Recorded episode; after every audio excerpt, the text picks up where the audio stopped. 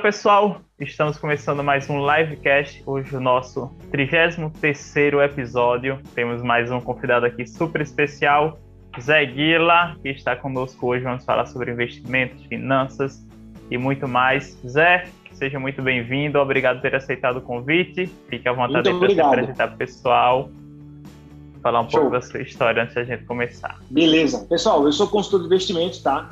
Me chamo Zé Guilherme, mas apelido de infância é Zé Guila e hoje as pessoas também no meu profissional me chamam de Zé Guila, tá? Então, para mim é muito tranquilo a me falar que eu sou Zé Guila, né? Inclusive, meu Instagram é Zé Guila, enfim. E eu sou consultor de investimentos, tá? Trabalho com investimento já há três anos. Tenho uma, tenho uma carreira bem própria, né? Eu comecei com música, sou formado em música na Universidade Federal e no Conservatório toco guitarra, violão, percussão, um monte de coisa. E depois que eu ensinei quase 12 anos de música em escolas, em escolas particulares e aulas particulares de música, eu decidi fazer um tempo missionário, né? Eu passei um tempo numa comunidade católica e acabei ficando um bom tempo em Portugal, três anos, e lá eu percebi que realmente o meu rolê é empreender. Quando eu cheguei aqui no Brasil, eu empreendi em alguns pontos, tá? E depois eu posso abordar durante o podcast no final das contas eu vi que realmente aquilo que eu já fazia de forma não profissional, que era investir na bolsa, fazendo planejamento financeiro pessoal para mim, né, e para alguns entes, né, eu transformei isso em profissional, né? Profissionalizei, estudei, tenho certificação e hoje eu trabalho unicamente com isso que tenho transformado a vida graças ao bom Deus de muitas pessoas, inclusive da minha, né, que é o primeiro ponto que eu devo mudar, tá? Então esse sou eu, sou casado, tá? Sou casado com Juliana Ramos. Ah, e é isso. Estou muito feliz e muito obrigado pelo convite. Show, muito, muito legal aí já suas histórias, alguns pontos, né? Pra gente já começar nosso papo de hoje, Zé. E um deles é como foi, você disse que foi missionário. Fala pra gente um pouco como foi essa história aí. É qual já também a principal lição que você teve, além, obviamente, você ter descoberto que, como você disse, seu rolê era empreender era fazer o que você faz hoje, mas compartilha aí pra gente um pouco desse, dessa tua trajetória. Então, eu venho de uma família católica, tá? É, especialmente pela minha avó, né? Minha avó sempre levou a missa e a tática dela é que ela ia comprar salgadinho para mim após a missa do domingo isso é uma ótima tática. Minha esposa também, o pai dela dizia que ela só ia comer McDonald's se ela fosse à missa. Então eu vejo que, inclusive, quem estiver assistindo aí e for pai, uma tática excelente. Tá? No começo a gente vai pela barriga e depois a gente fica pelo espiritual. O que, que acontece? É, eu me crismei com 15 anos, tive uma experiência forte com Deus. E depois eu meio que dei uma desandada, né? Adolescente e tudo que o mundo oferece, assim. Uh, até que eu descobri até que Deus me fez descobrir a comunidade Shalom, tá? A qual eu participei por 12 anos, né? Fui consagrado e tudo mais. Deus me fez ter uma experiência muito forte lá, muito sou tenho a minha vida grata à comunidade Shalom, né, integralmente, tá? E lá eu eu percebi que Deus queria algo diferente, né? Eu percebo que Deus trabalha comigo naquilo que me esforça, né? Eu acho que pelo meu temperamento, pela disposição como eu fui criado, pela minha disposição pessoal de caráter assim, eu gosto muito de desafio. E eu fui para Portugal, né? Eu me coloquei como disponível para emissão pela comunidade Shalom. Aí disseram, é, você quer ir mesmo? Quero. Então assinei uma carta lá e depois de alguns meses chegou uma carta e eu quase surtei, né? Porque uma coisa é quando você escreve a carta, outra coisa é quando você recebe a resposta. E eu fui muito aberto, assim, eu não queria dizer para onde eu queria. Né? Eu digo, olha, eu quero fazer uma experiência mesmo, né, como comunidade de vida, né, ou seja, não trabalhar, né, mas viver assim realmente essa experiência mais forte. E foi a coisa assim mais transformadora é, da minha vida, né? Eu acho que o casamento é algo muito transformador, mas eu acho que antes do casamento, isso que também me ajudou muito, né?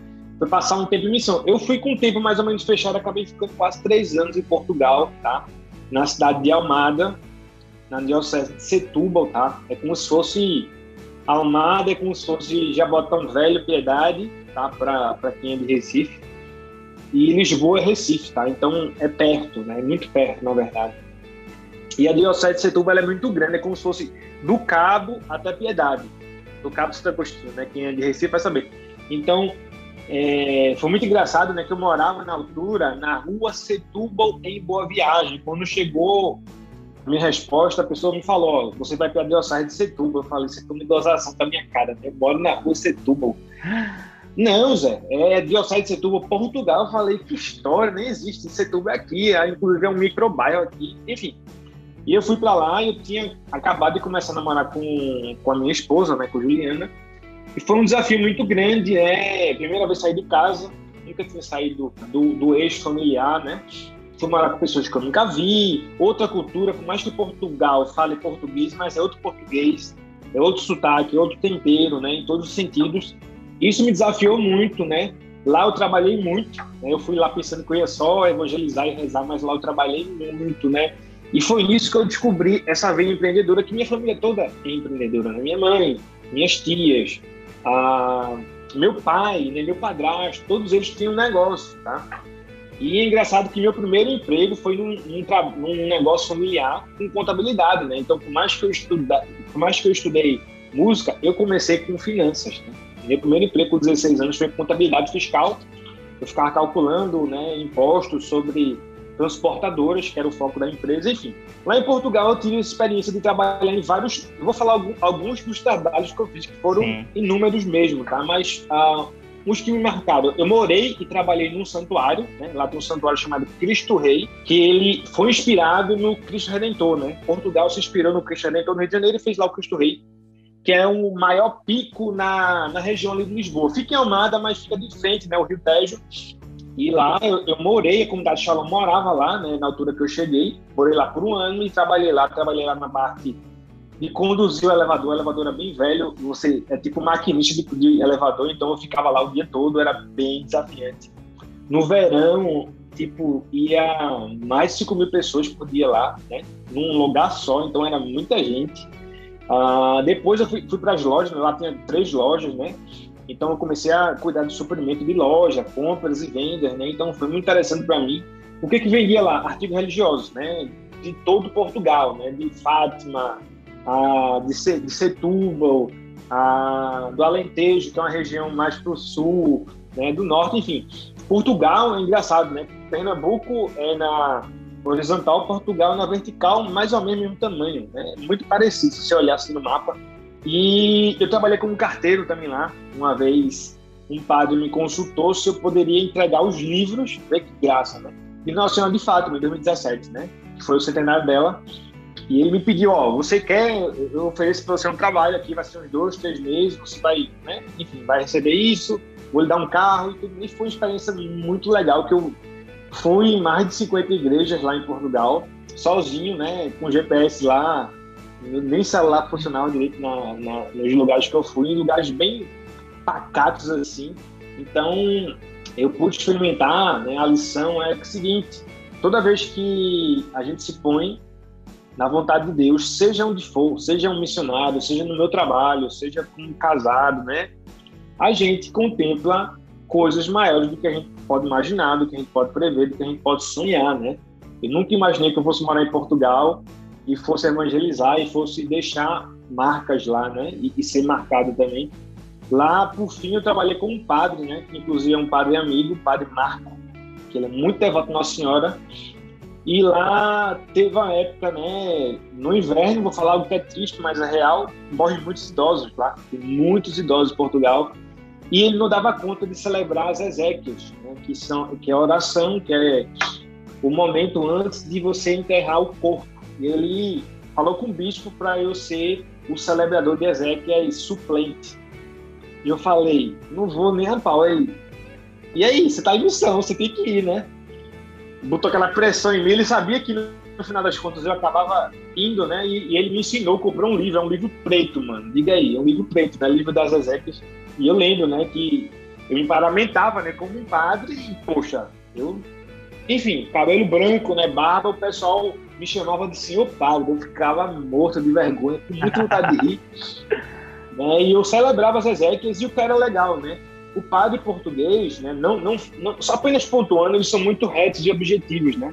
O brasileiro gosta mais da eloquência, de falar, então eu sempre dava ah, um sermão né, sobre a esperança do céu, né? E, caramba, quantas pessoas tiveram é, um momento de reflexão, né? Famílias, inclusive eu, uma vez eu celebrei as exéquias de uma família cigana, né? tem, lá tem muitos ciganos, na Europa tem muitos ciganos, né? Que aqui a gente não tem muito costume de ver, pelo menos aqui não em Pernambuco. Então, assim, é, foi surreal, né? E lá descobri que realmente meu, minha, minha questão era empreender. E, enfim, cheguei no Brasil e, e empreendi em alguns pontos. Mas a grande lição é estar na mão e na vontade de Deus é a melhor coisa que você pode fazer. Muitas, muitas histórias e muitas experiências, mas. Nossa, nossa. Essa é, é, a lição que a gente vai acabar norteando tudo, né? Que a gente faz no nosso dia a dia, né? Como você disse, do, do trabalho, independente do local onde você esteja. E aí, aproveitando, Zé, essa, essa sua volta para o Brasil, né? Como foi que você chegou até os investimentos? Você já tinha essa experiência com contabilidade, mas quando foi que você decidiu? Disse, não, hoje é, meu caminho está sendo esse, mas está na hora de ir trilhar um, um novo caminho, buscar novos desafios. Perfeito. Só para você e as pessoas que estiveram ouvindo né, e vendo entenderem melhor, me formei em música na Federal, né, como eu já falei também no começo. E na altura que eu passei na faculdade, eu, eu trabalhei dois anos nessa empresa de contabilidade. Eu odiava, eu ia só pelo dinheiro, sendo muito sincero. E depois trabalhei com música muitos anos. Porém, quando eu voltei para o Brasil, eu trabalhei numa multinacional, tá, na área de saúde. Então, assim, eu sou muito versátil, tá? Sendo sincero, eu sou muito versátil, consigo me adaptar bem. Depois, trabalhei na expansão da empresa familiar também, né, de panificação. Não de fazer pão, mas de, da parte de maquinário, né? Eu trabalhei na expansão aqui no Nordeste, viajando, aí vendendo máquinas né, de, de panificação. E depois eu tinha uma grana, né, juntei um sócio e montei um food park. Na época estava um pouco forte food park, né? Para quem não sabe, food park é um espaço onde tem vários food trucks, né? O que é food trucks? É aquele carro ali que tem comida, né? E pode ser o quê? Cachorro quente, pizza, sushi, açaí, sorvete, né? E eu comprei o food park, estava falindo, revitalizei ele, reformei e passei quase dois anos lá. Né? Eu vendi um pouco antes da pandemia. Tá? Uma experiência muito boa. Eu acho que nenhum MBA, uma faculdade, dá uma experiência do que você empreender, colocar ah, o seu na reta, né? como se diz assim, essa expressão popular. Né? Se colocar realmente assim, é, não mais no empreendedorismo de palco, de post, Instagram, mas colocar seu dinheiro, sua vida ali em risco. Né? Isso daí foi uma escola para mim surreal só que eu senti que não era aquilo que Deus queria para mim, né? E eu falava, Deus, pô, tô já chegando aos 30, né? E aí? O que, que eu vou ser? O que, que eu vou fazer? E nessa época eu estava estudando investimento, já estava a investir. Minha esposa, que na época minha namorada, investia, investia muito tempo, só que, tipo assim, ela não sabia nem o que era corretora. Tipo, ela deixava com uma pessoa, né, com um profissional, e, e pronto, né? Até que um dia eu falei, olha, como é que são teus investimentos? Tu investe aonde? Ela, olha, não sei de nada. Tu quer ver minha carteira? Tu vai, se você quiser mostrar a carteira de investimento, né? Aí eu olhei, olhei, olhei assim, anotei tudo, digo, olha, posso fazer um estudo, né? Não sabia muita coisa. Caí no preço da minha namorada, né? Ela, não, pode, não tem problema nenhum. Aí eu olhei assim, eu falei, caramba, eu invisto nisso, nisso, nisso, ela investe nisso, e olha, minha carteira tá melhor que a dela. Por quê? Porque esse ativo meu aqui, ele performou muito bem nos últimos três anos. O dela parece uma carteira de uma pessoa de 80 anos negócio extremamente conservador, bem duro, assim. Eu falei, olha, eu fiz um estudo aqui, né, peguei uns sites ah, na época, né, sobre investimento, sobre, sobre de fato para você fazer esse estudo do, dos ativos que tinha comprado no passado tempo, né, para você entender esse alinhamento de expectativa, tá? E eu falei, olha, se você quiser, posso lhe ajudar. Ela, não tem problema, eu dou até a senha, né? Então, desde o começo a gente tinha muita liberdade, graças a Deus, como amigos aí, como namorado. E eu comecei a cuidar da carteira dela e como eu gosto muito de falar, ah, ah, gosto muito, na verdade, de ensinar, né? Eu, eu sou formado em licenciatura em música, né? então eu acho que eu aprendo como ensino. Ponto. Eu comecei a falar no Instagram. Falei, pessoal, você sabe o que é Tesouro Selic? Pessoal, Tesouro Selic, Zé não é músico, Zé não estava em Portugal, Zé não empreendia, agora tesouro, que o pessoal não entendia nada no começo, e eu lá, com a paciência do mundo. Então eu comecei a falar, e depois eu falei, como é que eu vou movimentar isso? porque eu preciso ter contato com as pessoas físico, né? Não era pandemia ainda, né? Tava longe.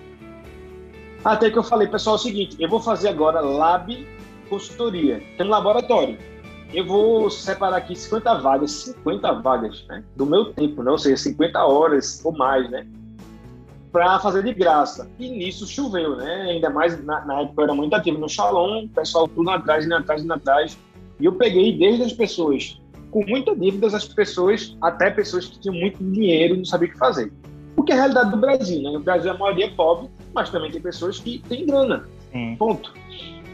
E eu comecei né, eu falei, meu Deus do céu, eu invisto X reais, a pessoa investe 5X, como é que eu vou fazer uma proporção? E fui estudando como montar carteira, né, como montar carteira, estudando, estudando, até que eu falei, nossa, eu fiz aqui 46 pessoas, se não me engano, e não cobrei nada. Algumas pessoas eu fui até a casa delas, fui até o salão, fui até um café, fui até um restaurante. Ou seja, eu investi no meu aprendizado prático, né?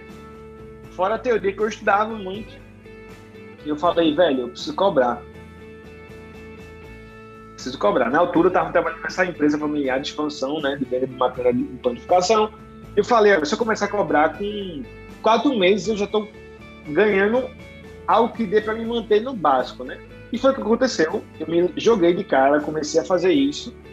Graças a Deus tem dado certo. Né? Empreender para si é bem complicado, ainda mais hoje eu tenho uma mini equipe, né? Somos quatro pessoas ah, mas, assim, é bem desafiante, né? Graças a Deus, os investimentos finanças cresceram muito, as pessoas têm tomado consciência. Quando eu comecei o processo, tinha um milhão de pessoas na bolsa, hoje tem 4 milhões. Então, assim, cresceu muito.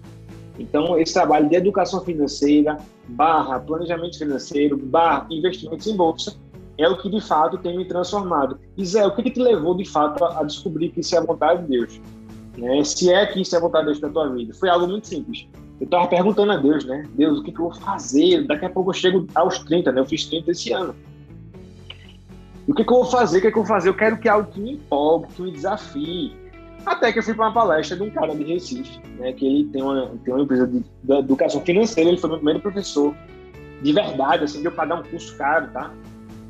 E ele fez uma palestra, mas não foi ele que foi da palestra, foi um cara que.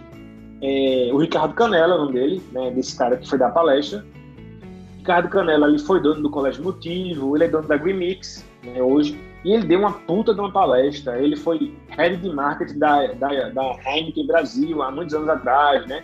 Então, um cara muito versátil, né? Que já foi de vários ramos. E ele falando que a gente tem que colocar para fora aquilo que é, aquilo que você quer pôr para fora, né? aquilo que você acredita. E até se não acreditar, coloca mesmo para fora. E falou muitas coisas assim. Até que uma mulher é, chamada Camila falou, levantou a mão e, e falou: Posso falar? Ele, claro, deu o microfone para ela lá. Eu queria agradecer você, porque você quebrou meu negócio. Aí tinha umas 500 pessoas na sala, de repente todo mundo ficou em silêncio, olhando para ela, olhando para ele. Vai ter treta, não vai? O que, ela falou? Ela, muito obrigado, porque eu tinha uma empresa ah, de produtos naturais, eu vendia tal, e de repente você abriu a Green Mix ali na na Zona Norte, né, nas Graças, e em três meses minha empresa faliu. Aí ele, olha, eu não estou entendendo porque você está me agradecendo, mas qual o motivo que você está me agradecendo? Aí ela, é o seguinte, eu sou uma pessoa muito religiosa, sou católica, e eu pedia muito a Deus um sinal para como trabalhar em algo que eu pudesse me dedicar à família, né? Eu sou mãe, ela falando, é, e que eu pudesse trabalhar no computador tudo mais. E, tipo, um dia depois ela viu um post, assim, sobre outra área de investimento chamada Day Trade, né? Day Trade é uma área muito específica, né? Não é uma área que eu domino, então por isso que eu também não emito muitas opiniões. Mas ela estudou muito isso e começou a dar aulas, né? E isso bombou. Ela hoje já tem mais de 40 turmas, né? E ela cobra bem. Então, ela, assim, ela cresceu financeiramente falando, dando Sim. aulas, palestras ao vivo e palestras ao vivo online também, né? Presenciais online. E ela falou que sentiu uma paz muito grande. E dentro de mim tinha aquele conflito, né? Lá no fundo, lá no fundo, lá no fundo, o católico ele ainda é muito burro. Né? Ele acha que dinheiro faz mal. Mas, na verdade, ele nem tem dinheiro e às vezes fica com raiva de quem tem, né? E eu era essa pessoa que ficava assim, com, com em cima do muro. Digo, meu Deus, vamos falar sobre dinheiro. Mas dinheiro não é o que faz o homem pecar e, e foi uma cura para mim. Né? Não que eu tivesse muito problema com dinheiro, tá? Eu sempre fui muito tranquilo, viajava, fazia minha, minha vida, assim, né? Juntava dinheiro, investia. Mas de tanto eu ouvir as pessoas falando, inclusive na igreja, né? Principalmente na igreja, ah, dinheiro, dinheiro, dinheiro, dinheiro. Aí eu fui fazer um crime. Eu digo, meu Deus do céu, 99% das pessoas, 90%, 99% das pessoas que criticam empreendedores ou criticam investidores são pessoas frustradas que não empreendem, não investem, não sabem o que estão falando e começam a colocar Deus no meio, dizendo que isso vai te afastar de Deus, mas na verdade isso aqui pode te afastar de Deus, entendeu? É, sei lá, um remédio pode te afastar de Deus porque você está viciado, né? Enfim, então isso para mim foi um momento de cura quando ela falou isso e foi uma confirmação. Né? Eu falei, olha, ela rezou a Deus, Deus mostrou que isso poderia ser né, realmente um caminho para ela e foi para mim, né? Tem sido nesses últimos três anos. Eu me sinto muito abençoado porque eu cuido de algumas famílias, né, financeiramente falando, e, é um prazer muito grande saber que finanças é também, né, a gente que é cristão, a gente sabe o que é mais importante, mas a gente não pode negligenciar aquilo que a gente vive como carne nesse tempo, né? Então, é, é, Deus, Deus me dá essa missão de transformar pessoas, transformar famílias, solteiros, casais, namorados, noivos, através dos investimentos, planejamento financeiro, pensando no filho, né, pensando na aposentadoria, pensando no hoje, nas dívidas, né, e como sanar, e como ter um estilo de vida que faça sentido, né? Não é só poupar, né? É ganhar mais também, saber como ganhar mais, saber como fazer multiplicar, né? Eu sempre falo que a bolsa, ela não é um lugar para ganhar dinheiro, é um lugar para multiplicar dinheiro. Se você tem zero e bota na bolsa, não quer dizer nada. Agora, se você tem mil, coloca na bolsa, esse mil, através de juros compostos, vai sendo modificado, né? Então, é isso. E já que a gente falou da. Lembrei da, das dívidas, né? Teve o, o, caso aí dessa moça que falou na palestra. Quais são os principais erros que você acaba percebendo que as pessoas cometem, ou quando vão investir, ou até mesmo até elas chegarem a se endividar, né? E já aproveitando, fazendo um gancho com isso, como é que você consegue? Parece que você disse que já atendeu pessoas que tinham muita grana e pessoas que tipo estavam literalmente quebradas, né? Se a pessoa fosse tipo assim montar um, um, passo a passo, quais seriam os pontos principais para ela é, recomeçar? E antes disso, os principais erros que ela acaba cometendo. Show. A gente pode separar em dois pontos, tá? A gente pode separar dívidas e eu vou discorrer e depois a gente separa só sobre investimento, tá? Show. Dívidas, tá? O brasileiro, ele é acostumado, treinado e expert em fazer dívida, tá? Como assim? A gente não tem a cultura de pensar no amanhã, pensar na saúde, pensar na saúde mental, pensar em ajudar. A gente quer só viver. O brasileiro, né, você conversa assim no, no meio das pessoas, ah, eu quero sexta, eu quero a sexta, sextou, né, e vou tomar cerveja, nada contra, tá? Eu adoro vinho. Aqui, nesse armário roxo, roxo, ó, marrom, tem umas 15 garrafas de vinho, que é onde eu guardo meus vinhos. Né? Mas as pessoas ficam pensando, miramolando, né? Aí chega um anúncio no celular, nossa, minha calça da Zara de 300 por 150, eu vou comprar em 12 vezes de 15 reais. Então a gente é treinado para comprar, comprar, comprar. Né? A gente tem acesso ao crédito, tá? Pessoal, isso é muito sério que eu estou falando. Isso daí não se diz em escola, em faculdade, em canto nenhum, tá? Isso é conteúdo pago de graça. A gente tem um acesso ao crédito, que é um crime. Como pessoas que não sabem nada sobre dinheiro, vai atrás de um cartão de crédito, tá no meio da rua. Meu primeiro cartão de crédito foi no meio da rua, na frente da Faculdade Federal, na Universidade Federal. A mulher me ofereceu um cartão, na época, 300 reais, 500 reais, há vários anos atrás, mais de 10 anos, muito mais de 10 anos e graças a Deus eu sempre tive uma consciência, né? Mas quem não tem, pega, acha que o dinheiro do crédito é o dinheiro que você nunca mais vai ter que pagar. É só usar e tanto não é. Se você ganha 5 mil reais, tem um cartão de limite de 5 mil reais e usa os 5 mil reais, quer dizer que você não tem nada.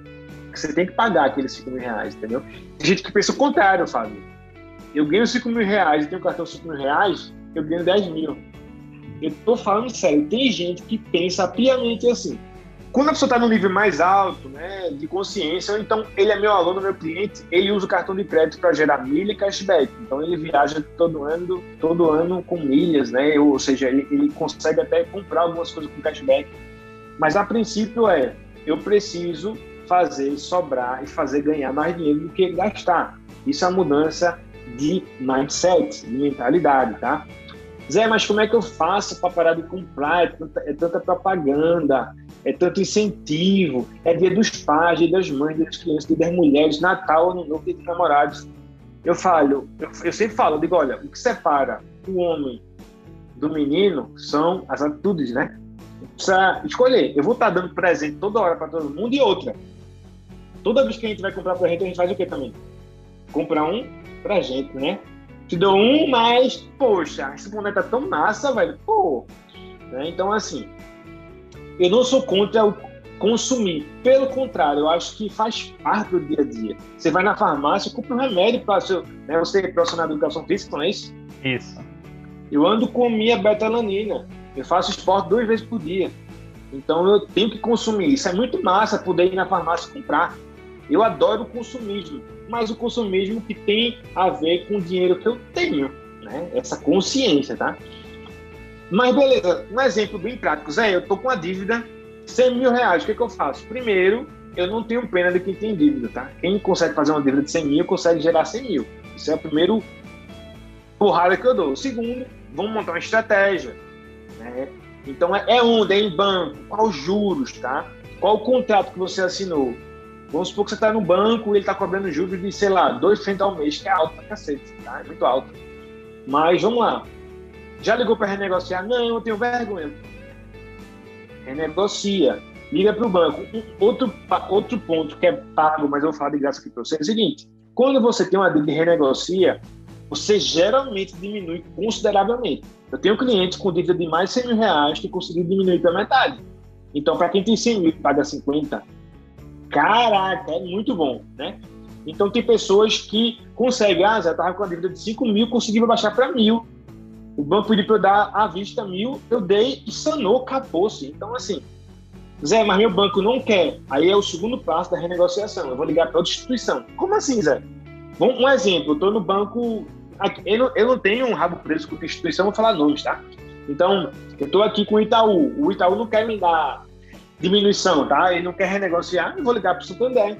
Santander não deu, vou para Bradesco. E assim vou indo. Um deles vão aceitar. Vai querer você porque ele vai querer o seu dinheiro. A sua dívida envolve um dinheiro que vai ser pago, não é isso? Então, isso geralmente cena, tá? Isso geralmente cena. Quando não sana, a gente vai estudar várias formas, às vezes até algum lugar que dá um empréstimo muito barato. Você pega o empréstimo, isso é o último caso, tá? Paga aquela conta que está com juros mais alto, tá? E você vai diminuindo, vai pagando aquela dívida, tá? Zé, mas tu acha que eu deveria investir meu dinheiro e, e, e, que eu ia pagar uma dívida? Nunca faça isso, nunca. Tem gente que promete lucro a cada mês. Esqueça. Mercado financeiro não é sobre lucro compulsório, né? O que é lucro compulsório? Eu vou investir, vou ter um lucro. Não, é sobre você preservar e multiplicar no longo prazo. Isso que eu estou falando parece que é algo contra-intuitivo, que é ruim para mim mesmo, mas eu trabalho com a luz da verdade. Ninguém fica rico com bolsa, a não ser que você tenha milhões, investe milhões na bolsa e vai te... Mas quem investe milhões já está muito bem, né? Então, a bolsa, de fato, é esse, é esse, é esse Trampolim. Trampolim é o quê? É um caminho que você vai correndo, chega no objeto e você pula, né? Então, esse, esse caminho, correndo, correndo, correndo, se esforçando, suando, é a sua vida profissional do trabalho, né? Trabalhar bem, gerar mais de uma fonte de renda, né? Saber poupar, saber diminuir alguns gastos desnecessários, tá? Não é não tomar cafezinho, não é não comer fora nunca, tá? Quem faz isso é igual quem faz dieta maluca de restrição total. Quando explode, você sabe, né? Toma logo dois litros de coca, uma pizza inteira, come cinco coxinhas. Não adianta, né? Tem que ter um equilíbrio saudável, né? E fazendo um gancho com investimentos, tá? Qual, qual os grandes erros, tá? Qual os grandes, e qual o grande passo a passo? Primeiro erro, achar que precisa ser rico.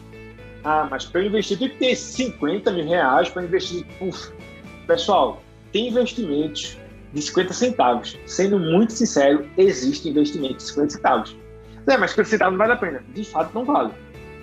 Eu sempre falo que um valor bom para investir por mês, por mês, investir não é como uma vacina que você toma uma vez depois vai tomar a cada 5 anos, 10 anos, tá? É mensal, tá? É algo mensal. Eu coloco 200, 300 reais no mínimo por mês, é, mas não é minha realidade. Fique em paz. trabalhe, faça curso. Esses 200 reais que você investir, faça um curso. Né? Agregue valor para você ganhar mais daqui a seis meses e sobrar 300, 400, 500. Tá? Vou dar um exemplo de um cabeleireiro que cortou meu cabelo e ele tinha o sonho de ser milionário, né? E ele é de uma favela aqui próximo. Ele falou, Zé, meu sonho é ser milionário e, e assim, eu sou muito tranquilo com isso. Não tem como o cara querer ser milionário. Agora, eu perguntei, tu quer ser milionário ou tu quer gastar um milhão? É diferente, né? Ele falou, Zé, eu quero ser milionário porque eu nasci pobre, sou pobre e eu quero crescer, mano. Eu falei, pô, show de bola. Tu consegue investir quanto por mês? Ele disse, se eu me organizar 500 pau. Eu falei, cara, para um cara que é cabeleireiro, mas na favela, tá ótimo, 500 pau por mês tá ótimo. Aí eu fiz um cálculo, né? Fiz um cálculo, tirando imposto de renda, tirando inflação em média, 45 anos, ele vai ter o primeiro milhão dele. Daqui a 45 anos, um milhão vai valer uns 150 mil reais, mais ou menos, tá? Mas, mas, foi uma vitória, não? Você construiu um milhão em 45 anos. Tem gente que não sabe nem o que é isso, tá? Então, assim, para dizer que qualquer pessoa pode ser ajudado por ela mesma investindo, planejando, tá? O meu trabalho, ele vai desde dívidas, planejamento, tá? E investimentos. Investimentos tem mentoria, que é algo mais pontual, vou ensinar. E tem consultoria. Consultoria já é para quem é alta renda. Alta renda que está investindo alguns milhares por mês. Tá? Eu monto uma carteira e eu faço a gestão. A pessoa só vai apertar um botãozinho por mês. Tá? Então, a minha empresa, né? A gente tem produtos de fato que agrega em qualquer a nível que a pessoa esteja. Ah, Zé, eu sou iniciante, tenho medo, eu tenho 500 mil reais, mas eu quero começar a investir em 500 reais por mês. Eu tenho medo. Tudo bem, a gente vai, a gente vai fazer de fato algo personalizado. Né? Minha consultoria, né? minha empresa não é consultoria, é uma consultoria é, de boutique, né? algo assim muito único, muito personalizado, pequeno, né? realmente para atrair pessoas a, que desejam um tratamento high level. Né? Eu tenho clientes que vêm de XP, que vêm de Bradesco, que vêm de Itaú, e como é que eu concorro com Itaú e, e, e adjacentes, né? porque meu atendimento é melhor, simplesmente muito melhor. Né? Então é isso que faz as pessoas ficarem comigo e também verem resultado, tá? Então eu acredito que o brasileiro tem que passar de devedor, gastador sem juízo para investidor, tá? Dá para todo mundo investir, tá? Pelo menos você experimentar, aprender a ganhar mais, porque quem faz curso comigo, quem faz mentoria comigo, uma coisa que eu bato muito na tecla é como ganhar mais dinheiro, tá? Às vezes o que está faltando ganhar mais dinheiro é simplesmente a pessoa querer trabalhar um dia mais, fazer uma hora extra, que vai ganhar 500 mil, 2 mil, 5 mil a mais por mês, e faz muito sentido, né? Às vezes a pessoa reclama, reclama, reclama, é igual aquela pessoa que reclama que não tem água, mas a água está ali na geladeira. Só é a pessoa levantar, pegar o copo, encher, né? Então, é, é esse caminho. E você falou que também o número de investidores, né, de pessoas que estão mais conscientes sobre a importância das finanças, sobre é, essas mudanças, né, que são muito importantes para, como você disse, para o filho, para a aposentadoria. Quais são os principais pontos assim que você tem notado de mudança, do acesso, do número? Fala um pouco para a gente também. A mudança, falando em números, ela é muito grande, né? De um milhão para quatro milhões é muito grande. Porém, qual é o outro lado? O Brasil hoje já passou da, de 210 milhões de pessoas, né? Então, 4 milhões de investidores é muito pouco. É 2% da população, né? Então, assim, é muito incipiente, ou seja, é muito inicial, tá? Fazendo um paralelo, nos Estados Unidos tem 300 e alguma coisa milhões de pessoas, de habitantes, né? E lá, 150 milhões investem em bolsa. Então, assim, esse número no Brasil é legal? É. E eu enxergo que isso vai mudar com o tempo, né? Tem, tem mudado. O número de pessoas certificadas para ser consultor, como eu sou, educador, planejador, tem crescido muito. Então, o nível de consciência de profissionais tem crescido.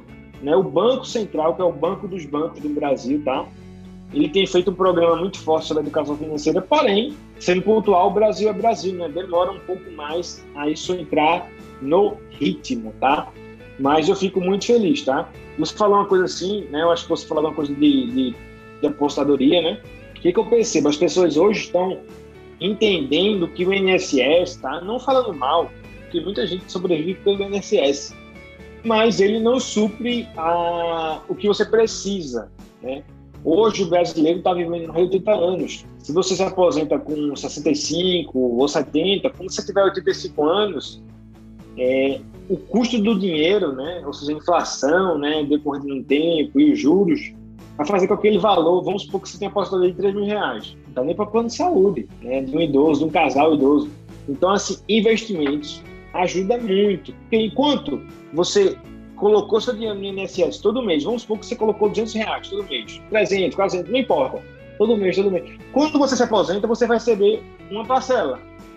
Quando você investe, você, sei lá, passa 10 anos investindo, 20, 30 anos, você simplesmente, quando você quiser, você vai lá e tira. Liberdade. Ah, eu juntei 500 mil reais, quero comprar um flat em Carneiros. Dane-se, vou lá e compro. Com, com dinheiro do INSS, não. Você não pode tirar. Ou seja, é, é uma falsa liberdade colocar o dinheiro no INSS. Eu, sendo sincero, eu não invisto pelo INSS. Minha apostadoria 100% está na bolsa. Zé, mas isso não é arriscado. Eu falei, olha, arriscado não ter conhecimento e permanecer como parte do sistema, né? Eu confronto o sistema, né? Esse nome que a gente dá né, para essa engenharia toda que está por trás, simplesmente estudando, né? Lógico que é minha profissão, né? Ser consultor de investimentos, mas dizendo que há inúmeras oportunidades da apostadoria, de melhoria do seu, do, do seu dinheiro no, no, curto prazo também. Tá? No curto prazo não dá para fazer muita coisa. É igual academia, você não vai ficar forte em três meses. Bota aí dois anos malhando cinco vezes na semana, né? E comendo bem, sem beber de segunda a segunda, não é isso? Eu vejo muito esse, esse papo, né? Na, na, academia, eu sou, eu vou para academia todo dia, faço jiu-jitsu. O que acontece? É a mesma coisa com, com investimentos. Para mim, né? Eu entrei há pouco tempo no jiu-jitsu e para mim investir lembra muito, né? Porque jiu-jitsu você apanha muito, né? Você demora muito para chegar na faixa preta, no mínimo do mínimo é 10 anos, né? Investir é a mesma coisa. Você passa por sufocos, porque às vezes a carteira está performando bem. Já o que é uma carteira performando bem? Quer dizer que os seus ativos, ou seja, os produtos de investimento que você comprou, estão indo bem. Mas às vezes um vai bem, outro vai mal, e você tem que montar de fato uma diversificação de carteira, né? Que pode colocar ações, né? Não vou abrir muito aqui, não sei se é o espaço, mas existem vários produtos, né? Ações, fundos, fundos imobiliários, é, ETFs, ações dos Estados Unidos, para que isso seja balanceado e vá subindo, né? Eu sempre falo que a bolsa cai, sempre, mas ela cai subindo, ela cai 1%, sobe 2%, cai 20%, depois sobe 40%, né? Então, é, eu faço sempre esse paralelo com o esporte. Né? Esporte, trabalho, fé, né? tem que ser todo dia para o longo prazo. Esse negócio de o cara, o cara vai ter uma vida de santidade em uma semana não existe. Ficar forte uma semana não existe. Ser bom em jiu-jitsu não existe. Investir também. É o resto da vida, tá? Uma frase que eu falo todos os dias para mim tudo que é bom dá trabalho. Ah, eu quero fazer um prato aqui especial. Vai dar trabalho. Ou você compra e gasta dinheiro, que o prato é muito bom, ou você vai fazer e vai e gastar vai. tempo, dinheiro, e é difícil fazer um prato bom, né? Eu aprendi a fazer bacalhau. É difícil fazer um bom bacalhau. Você tem que comprar um bom bacalhau, que é caro. Você tem que dessalgar, né? Colocar de molho três dias. Lá em Portugal são três dias, você trocando a água três vezes por dia, né? Então, tudo que é bom dá trabalho, né? Então, é, é, é, o que eu falo, tá? O que separa o homem da criança é os atos, mano. Não tem para onde correr. E, e, outro ponto, Zé, quais são os, os livros assim que você acredita que são essenciais para quem não tem experiência nenhuma, não vai, mas precisa do básico para saber gerenciar ali a vida dele, né? Tem um livro que eu li e aí depois a gente fala, mas é, quais são as referências aí que você tem? Obviamente a gente tem todo o conteúdo digital, mas, cara, pô, hoje eu tenho 30 reais para comprar um livro aí. Qual, quais são suas recomendações? Ah, eu vou falar um, tá? Já que é para pessoas que estão começando. Vou falar dois, na verdade. Pessoal, para quem está começando, desculpa, mas não vai ser livro.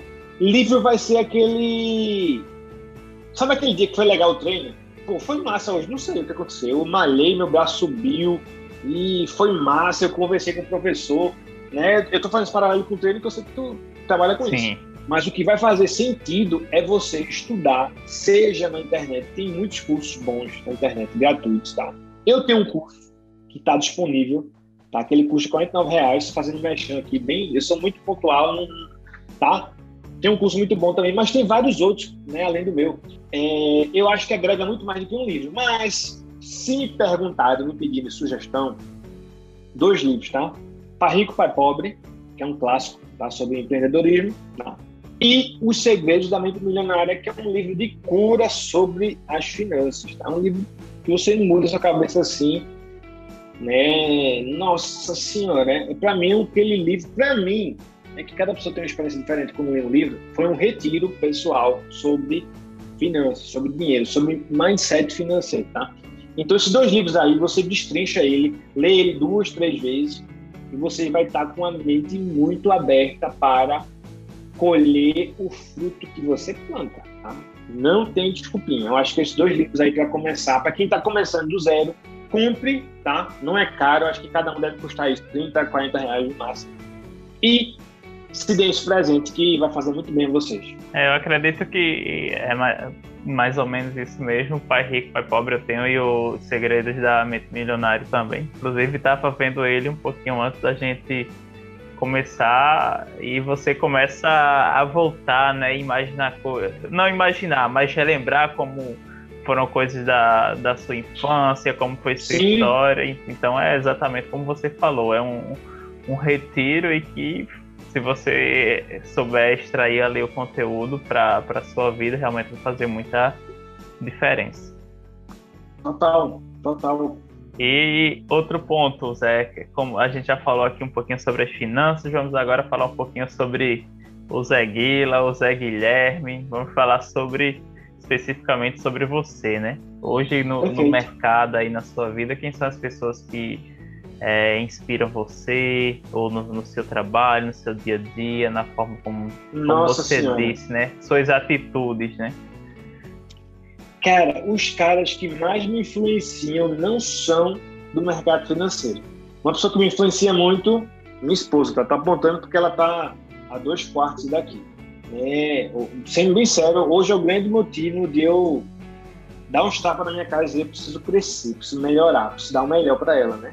Se casou há pouco tempo, ainda não temos filho, então ah, isso é para mim a grande motivação. Logicamente que Deus, né? Mas sem aquele ai Deus, Deus, Deus, mas assim, sendo pontual, minha esposa, né? dois caras que eu sou apaixonado, Ítalo Marcílio, Ítalo Marcília, eu sou extremamente apaixonado por que ele fez na minha vida, tá? Ah, de realmente acabar o mimimi, acabar não, né? diminuir, e a gente né, às vezes ainda é mimizento. E o Ícaro é um cara que, ah, os dois são católicos, né? E o Ícaro é um cara que realmente tem esse relacionamento muito bom com o trabalho, com a família também, né? É, são dois caras que me inspiram muito. Tem outro cara também que não é, não é católico, mas me inspira muito, é o Thales Gomes, que é um empreendedor muito bom. É, Faz Gil também, né? Eu gosto também da galera que faz jiu-jitsu. É... Cara, tem muita gente que eu me inspiro, tá? Eu, eu sempre monto a minha linha assim de, de pessoas que eu curto, né? Que eu de fato tomo como inspiração.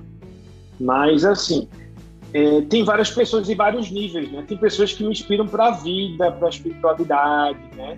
Para como referência como homem, né? Isso daí é o mais importante para mim. Cara, mas falando de finanças, tá? Tem alguma galera assim que eu gosto muito também. Ah, tem um Arthur, é daqui de Recife, né, que fez esse primeiro curso. Arthur Lemos, assim, é um cara muito especial para mim. Já falei isso para ele várias vezes, tá? Que se não fosse ele, eu acho que Deus dá um jeito, né? mas se não fosse ele, naquele jeito, naquele dia, naquela forma, eu talvez não estivesse aqui conversando sobre investimentos, tá? Ah, tem um Saulo também, que também é daqui, que já fiz várias aulas com ele para aprender a gerir melhor carteira, tá? Ele é um cara assim, que inspira muito, Saulo Godoy, né? É, o Primo Rico, o Primo Rico, o Thiago Negro, né? Primeira imersão fora de Pernambuco foi na dele, lá em São Paulo, né? Fiz uma imersão sobre finanças, né? O próprio Guilherme Bestimol, que criou a XP, né? Fazendo curso de educação financeira há mais de 20 anos atrás, quando, lá no Porto Alegre. É um cara que eu conheci também, a, tive a oportunidade de conhecer pessoalmente Assim, não vou dizer que eu me inspiro muito nele, mas eu gosto. Da história dele é o Warren Buffett, né, que é considerado o papa dos investimentos. É um cara que simplesmente começou a investir com 80, com 80, ó, com 8 anos e hoje tem 92.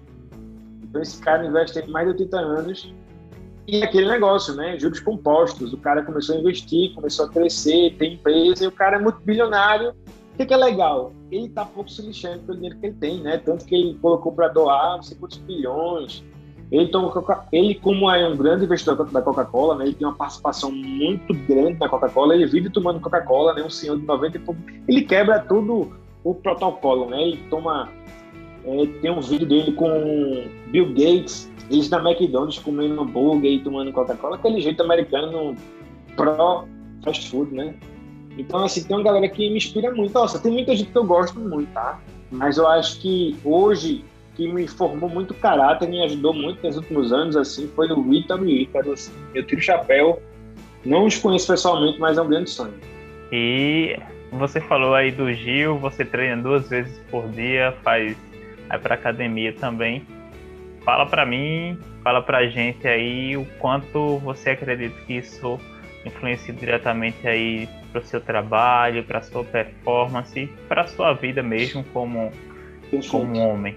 Pessoal, tudo que eu vou falar aqui, eu não sou perfeito, tá? Não acho que eu sou perfeito. Tenho total certeza disso. Na verdade, eu sei o quão imperfeito eu sou. Na verdade, só eu sei, né? Deus mais, mas só eu sei. Minha esposa também, mas mas assim, eu luto muito para dar o melhor, tá? Luto de verdade, de verdade, de verdade. Então, o que, que eu faço hoje? Eu tenho uma vida de oração, né? eu faço minha oração. Né? Às vezes, uso aplicativos para fazer isso, né? Hoje a tecnologia está ao nosso favor, então, às vezes que eu estou muito corrido, coloco aqui né, o fonezinho, vou escutando a palavra de Deus diariamente, tá? Domingo a domingo. Então, eu tenho uma vida de oração. Vou sempre que posso à missa, né? não só nos domingos, mas vou durante a semana, assim, sempre que posso. Faço academia todos os dias, já faz quase dois anos, tá? Não sou forte e monstruoso, mas porque não tenho esse perfil, né? Eu, minha família, a maioria são magros, né? Eu para ganhar um músculozinho tem que comer muito e malhar muito, né? E eu faço jiu-jitsu há três meses, mas eu faço todo dia também. Né? Para mim tem que ser todo dia profissional, tá? Tudo, né? Tudo assim, né? entenda, trabalho, esporte. Sim. E o que, que isso me ajuda? A ter disciplina. Disciplina tem muito a ver em não fazer o que eu quero. Não fazer o que eu quero. Ah, mas eu quero ver Netflix, eu quero fazer isso. Meu amigo, dane-se. Eu tenho que ir para academia. Hoje eu fui mais cedo. Geralmente eu vou de seis e meia, sete horas para academia. Eu digo não, eu tenho um encontro com meu amigo, vou mais cedo para academia para ir para academia, malhar sem pressa, jantar e participar na hora que a gente agendou. O jiu-jitsu ainda é muito incipiente, né? Eu tenho três meses, estou faixa branca, né? Morro de orgulho de ser faixa branca. Ah, mas o jiu-jitsu, cara, é muito legal porque tem hierarquia. Quando você entra lá, você fica no lugar dos faixa branca, que vai até o faixa preta, né? O lugar de ficar na formação. Então, tem uma hierarquia de respeito pelas faixas maiores e muito pelo professor. Ah, o jiu-jitsu apanha muito, né? Zé, o que apanha? Você toma tapa na cara da chute? Não, tá? não chega a esse ponto, né? não chega, mas você toma um, um, algumas chaves, alguns, alguns mata-leões, tá? alguns golpes, assim, alguns nomes, né? Que não vale a pena falar aqui, enfim, os nomes próprios do, de golpe de jiu-jitsu. Né? E, vo, e, você sente dor pra caramba, né? Eu tenho esse braço aqui lesionado, então eu fiquei com medo, mas depois eu fui me acostumando, né? E o jiu-jitsu é você sentir conforto no desconforto. Você tá ali, o cara dando um armlock em você, você fazendo a isometria para ele não quebrar seu não quebrar assim, né? Não quebrar sua postura lá. Então, você nunca tá 100% em paz ali, 100% de boa. Você tá sempre buscando. É um jogo de, de xadrez, é um jogo de, de, de peças assim, mas é muito ativo. Né? Toda hora é trocação ali, né? um calórico pesado. Nossa Senhora, ah, mas para mim ensina muito, né? A ter respeito, saber que outra pessoa também não pode ir para machucar ninguém, nem para ser machucado, né? Então, é, e eu sinto que tem, tem, tem, um, tem, uma, tem uma fraternidade ali no, no, no muito diferente da academia, né? A academia, eu acho que para quem não tá na vibe, é muito fácil deixar. Quem tá ali é um negócio monótono, né? Eu vou porque eu preciso, né? Eu entendi que sem academia nada dá certo. Né? O músculo vai se embora, você vai ficando mais velho, testosterona. Homens testosterona cada vez mais vai baixando, músculo vai indo embora. Então, assim, o que você tem que fazer é puxar peso, parar de frescura, puxar peso com muita força mesmo, né? Se, se lascando, né? E, e assim, é, eu acho que quem faz academia já está no ganho. Né? Quem puder fazer mais coisa, faça também é de cada um. Né? Tem gente que odeia tudo, eu gosto muito. Se eu pudesse, eu fazia outro esporte de noite, tá? Eu fazia de manhã, tarde, noite, mas eu só faço no almoço e à noite. E assim, não pretendo deixar. Sei que daqui a pouco vai vir filhos, né? Talvez eu vá menos, mas eu sou apaixonado por gastar o meu corpo, né? Isso tem muito a ver com essa com essa questão de você estar tá se colocando em movimento, né? Tá se gastando, tá realmente usufruindo daquele bem passageiro que é o seu corpo. Né? Isso é muito legal, você saber que essa fase aí, né? até quando Deus quiser me dar saúde, né? até onde também eu quiser ter saúde, né? que é muito querer, né? você se cuidar, comprar suplementos, ir na nutricionista, né? pegar orientações com o professor, né? para não malhar errado, para não se machucar, enfim, é isso. E para você que se casou recentemente, você ainda não tem filhos, a gente está falando sobre finanças, né? como é, as finanças, como você acredita que é, é o ideal do casal para realmente as coisas caminharem bem, para um ter uma experiência, pegando ali o que a gente falou do, do, do, do livro Os Segredos da Mente Milionária, um tem uma, uma história né, com finanças e o outro também, né? Na hora que a gente se junta, aí os dois vão caminhar, né? Como fazer isso da, da melhor forma e como está sendo para você essa nova fase. Apesar... Show, perfeito. Pessoal, seguinte, quando você vai ter um relacionamento, tá? Eu não sou guru nem coach é, é, é, é, de casamento, nem, nem. Como é que chama aquela pessoa que ajuda o outro a, a se encontrar? Como é o nome? Cupido, né? Não sou cupido, mas eu acho que finanças influencia muito o casal, tá? Eu, particularmente, tenho muitos cases, né, muitos clientes de ou se separaram ou estão para separar porque não bate as ideias financeiras. Ah, mas o que importa, né, para quem é católico, ah, o que importa é Deus. Pessoal, pé no chão. Deus sempre vai ser o que mais importa, mas se você não tiver diálogo financeiro, né, um quer ser a mesma coisa para a gente da vida, outro quer crescer muito. Vai dar um atrito. Ou os dois se respeitam e se ajudam, mesmo sendo diferentes, tá? ou então vai ficar sempre nessa rixa, tá? É, e falando sobre mim, tá? Sobre o meu casamento, minha esposa sempre foi organizada financeiramente, eu também, né? Aqui é casa de ferreiro, espeto de ferro, não é espeto de pau não, tá? Então a gente se preparou muito para o casamento, né? A gente se organizou, logicamente a gente teve algumas ajudas assim externas, familiares, né, pro casamento, mas a gente se organizou muito primeiros três meses, eu confesso que a gente gastou mais do que a gente podia. Só que a gente investe já há um bom tempo. Então, mais uma dica: quem investe tem reserva de emergência para X tempo. Então, você vai lá, pega e paga as coisas, se organiza e pronto. Parece simples eu falando assim, né? Eu estou falando com a de como foi bom a gente ter investido, ter se planejado, né? Mas, é, porque quando você se casa, né, lua de mel, lua de mel não quis economizar em nada, amigo. Vinho é quanto? Quero saber não, preço não. Quero saber preço não. É, realmente, poxa, esperou cinco anos para casar, né? A gente fez uma lua de mel na pandemia, casou na pandemia, né, no ano passado. Então, foi tudo tão assim que eu quis dar uma extravasada, mas os primeiros três meses eu falei, nossa, e aí?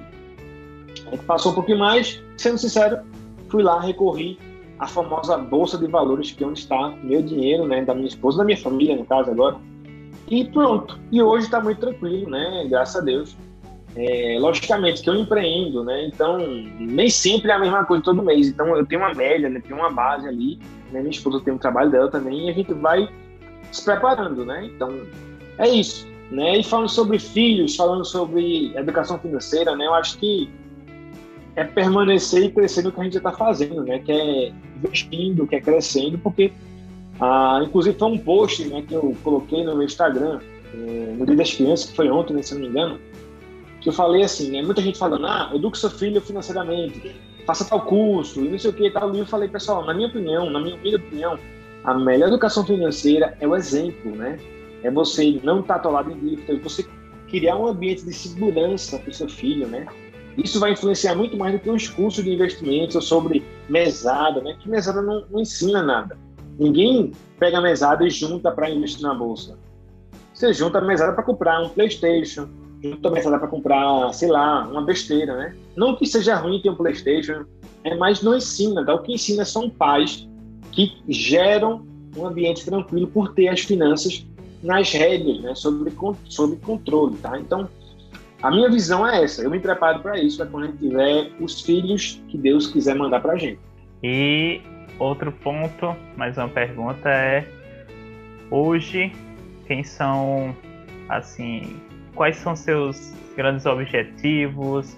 Você hoje, pegando a questão do número de pessoas que acompanham você no, no Instagram, hoje são milhares de dezenas aí de pessoas, né? Você já imaginou Sim, que um dia chegaria até aí ou foi querendo ou não para você um, uma surpresa mesmo com todo esse esse processo, essa trajetória? Show. É, eu cresci muito nos últimos quatro meses, né? Eu passei de 4 mil para 14 mil, 15 mil. E assim, foi estratégia, né? Eu estou no digital desde 2012, mas que eu estou trabalhando mesmo há três anos. Foi quando eu comecei a trabalhar com finanças, investimentos. E eu fiz várias estratégias, né? Quem está no marketing entende de tráfego, né? Tráfego pago, entende de parcerias, né? De, de, de posts. Então isso trouxe muita gente em quatro meses. Né? Muita gente perguntou se eu comprei seguidores. Eu falei não, não comprei não, tá? Realmente eu fiz uma estratégia muito boa e de fato vieram muitas pessoas boas no meu Instagram, né? E, e o alcance cresceu, tá? Graças a Deus cresceu. E eu não imaginaria que, que ia ter essa galera, né? Mas assim, eu sempre estou muito aberto a estar tá crescendo, né? Eu quero, logicamente, no meu lugar ter qualidade, né? É, nos posts, qualidade no, na criação de conteúdo, né? Mas o meu grande objetivo é transformar pessoas e ganhar muito dinheiro com isso. Sendo muito sincero, é isso. Quando você trabalha bem, né, você vai ser retribuído, vai ser recompensado, né, e você vai poder abençoar mais pessoas. Se eu tenho mais condições, eu posso fazer um dízimo mais gordo, lógico. Eu posso contratar mais pessoas para minha equipe. Quando eu comecei, eu passei um ano sozinho. Hoje eu tenho quatro pessoas comigo.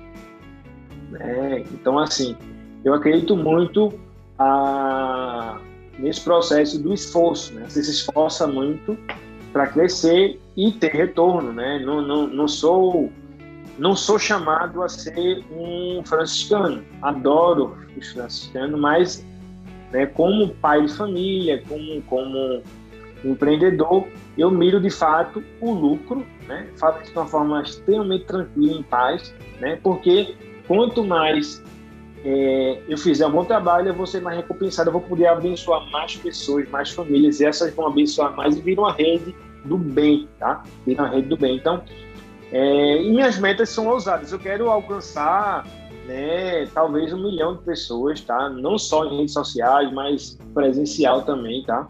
Não tem uma meta assim de ano, ah, daqui a dois, três anos, mas eu quero alcançar porque no Brasil tem essa galera, né? No Brasil tem milhões de pessoas e até fora, né? Hoje eu tenho clientes brasileiros e, e um português, mas tenho clientes fora do Brasil, né? Tenho clientes na Itália, em Portugal.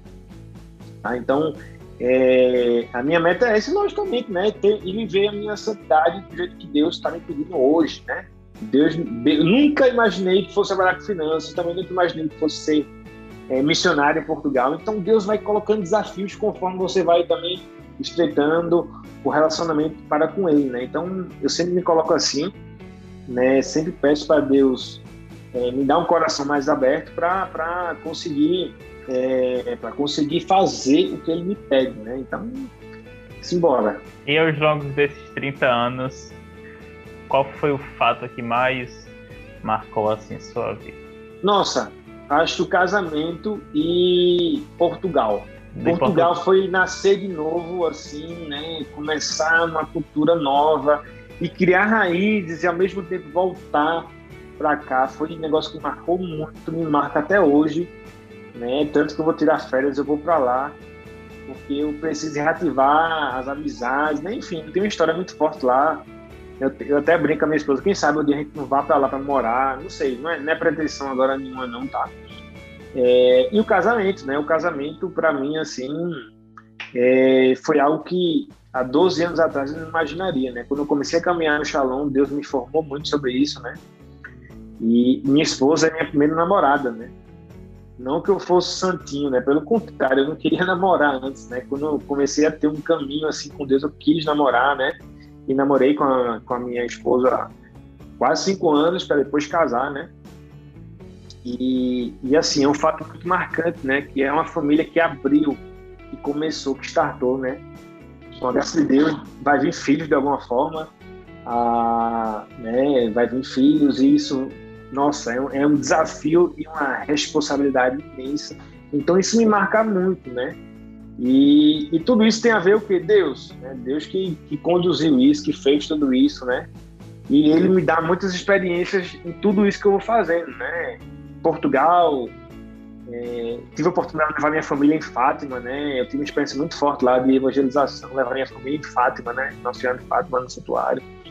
Né? E o casamento, né? Porque hoje, né, falando assim para os católicos, né? Como o Chesterton fala, que hoje a coisa mais estranha do mundo é um pai casado, uma mãe casada e seus filhos normais, né? Isso espanta muito o pessoal hoje, não sei como, mas é a grande verdade. Eu acho que a grande batalha do inimigo é contra a família, né? E Deus me deu o dom e a graça, né? o desafio de ser família, né?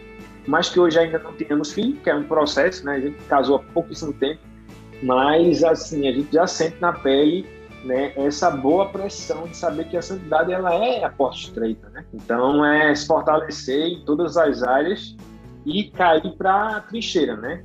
Não se faz bom cristão né, sem a luta diária. Né? Então, é isso. Show. E uma lição, um grande aprendizado aí também ao longo desses 30 anos da sua vida. Cara, não tem um aprendizado só, tá? Mas eu acredito que a gente vai viver para sempre no céu, né? Então que seja muito bem feito as coisas aqui na Terra também, que é passageiro, para que isso seja reflexo lá no céu. Então eu, nossa, eu sou homem, né? Eu sou de carne, né? Eu sempre gosto de dizer que eu sou muito normal, falho, né? Falho. Mas assim, eu tento ao máximo aproveitar esse rolê chamado vida, né?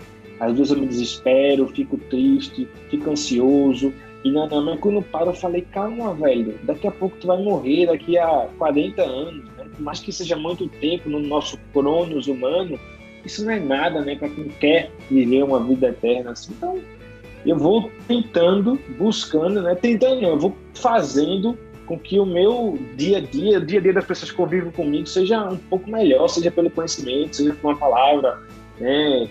Não sou um católico proselitista de ficar querendo falar de Deus dentro do ônibus, nada contra, tá? Mas eu acho que a grande evangelização, como o São Francisco fala, é que se for preciso, pegue a Bíblia, mas que só de você andar você é evangelista, isso é muito forte. Só de você olhar para a pessoa, de você apertar a mão, né?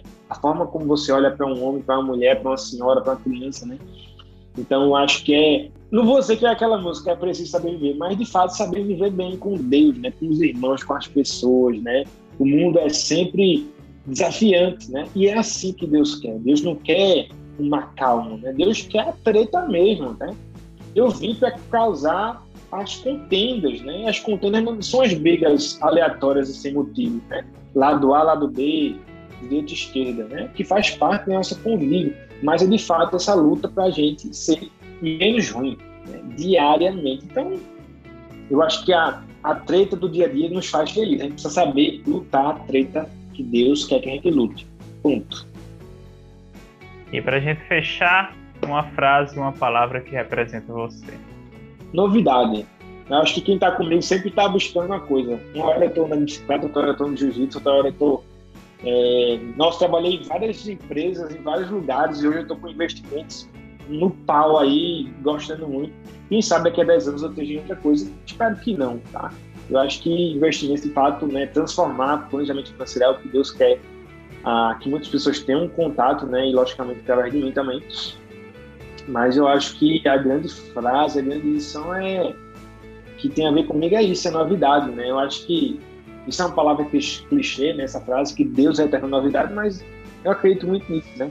Essa novidade, o dia a dia, né? Com uma missa. Ah, para quem olha a missa de qualquer jeito, acho que a missa é a mesma repetição, o texto é repetição, mas é sempre diferente, né? Você a missa é sempre diferente, né? Você acordar é o mesmo sol, mas não é igual, meu amigo. Não é igual. Eu acordei todo dia de sete horas, mas não é a mesma sete horas. Tá? Essa, essa, poxa, eu sou artista, né? Eu sou formado em música, então essas nuances, esses microsegundos, essas mudanças, tudo, tudo, né? O clima, o sol, a lua, os astros, é, as pessoas, tudo isso são símbolos que Deus nos faz nos conectar a Ele, né? Então, eu acho que essa novidade é você estar tá se reinventando, né? Eu acho que isso tem muito a ver comigo e é isso que eu quero crescer, permanecer, né? Isso que, que, que, é, que é a minha identidade, né? que é a minha forma assim, de enxergar e de viver. Show. Muito bom. Muito bom, Zé. Muito obrigado pela sua participação. Foi muito legal ter você aqui hoje. A gente fala sobre investimentos, sobre finanças, sobre vida. Fique à vontade para deixar uma mensagem aí pessoal se você quiser. A palavra é sua. Cara, só agradecer, tá? Ah, é um prazer te conhecer, né? Te conhecer durante o teu podcast, tá? Eu te encorajo a permanecer, continuar, crescer, aprimorar. Vou deixar isso cada vez melhor, né? Já tá muito bom, mas, cara, invista nisso é uma palavra muito boa, muito gostosa, muito leve de estar se ouvindo, tá? E espero que isso alcance muitas pessoas, tá? É, uma lâmpada não quer ficar apagada, né? ela quer ser acesa e, e, iluminar muitos lugares, muitas pessoas, tá? Então, que Deus abençoe muito seu apostolado, tá? A sua vida, a sua carreira, dê muitos frutos, que você tenha bons investimentos na vida, na saúde, no dinheiro, tá? Tudo isso é muito importante para a gente construir esse, esse pequeno espaço até chegar o grande passo, né? Então é isso. Amém, Zé. É isso, pessoal. Nos vemos no próximo livecast. Zé, mais uma vez, muito obrigado e até o próximo. Grande abraço para vocês. Valeu, pessoal. Deus abençoe.